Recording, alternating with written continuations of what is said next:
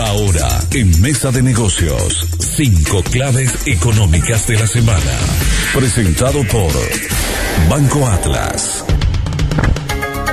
Conforme al resultado de la encuesta sobre variables económicas realizada en el mes de junio de 2023, la mediana de las expectativas de inflación reportada por los agentes económicos al cierre eh, del año se ubica en un 5% y para el 2024 la estimación de la inflación es del 4%. Para los próximos 12 meses, los agentes económicos esperan que la inflación esté en un 4.2%, ya muy cerca del horizonte meta que tiene el Banco Central del Paraguay de una inflación anual del 4%. Índice de confianza. En mayo, el índice de confianza al consumidor mostró un nivel del 52.8% y es el sexto mes consecutivo que se mantiene dentro de un porcentaje positivo, es decir, hay confianza positiva en el consumo. En cuanto a la predisposición para ahorrar de los hogares, y esto es un dato importante, solamente el 18% de los encuestados señala que tiene posibilidad de hacer algún tipo de ahorro. Imagínense ustedes, más del 80% de las familias no les sobra o no les alcanza el dinero para ahorrar algo. Este porcentaje disminuyó con respecto respecto a la cifra del mes anterior, aunque es similar al porcentaje que se tenía el año pasado.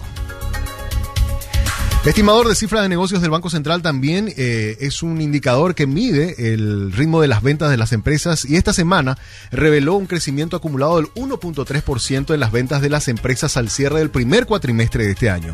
Se destaca que los sectores que están mostrando más dinamismo en las ventas son las tiendas de ropa, las farmacias y los supermercados. Sin embargo, las empresas dedicadas a la venta de material de construcción y los servicios de telefonía móvil registran resultados negativos.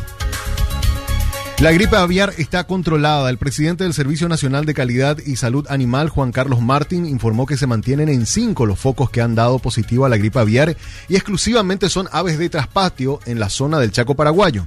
Martín enfatizó que todas las plantas industriales del país están operando con normalidad y que la declaración de emergencia que se dio esta semana fue un procedimiento formal para respaldar el plan de acción que han implementado desde el primer brote.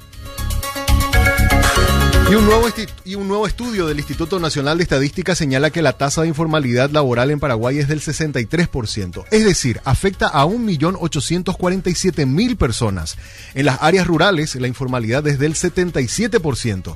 El 86% de los trabajadores informales tiene menos de 6 años de estudio.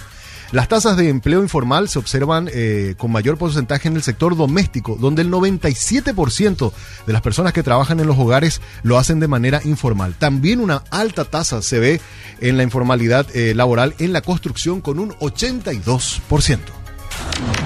Banco Atlas presentó cinco claves económicas de la semana en Mesa de Negocios.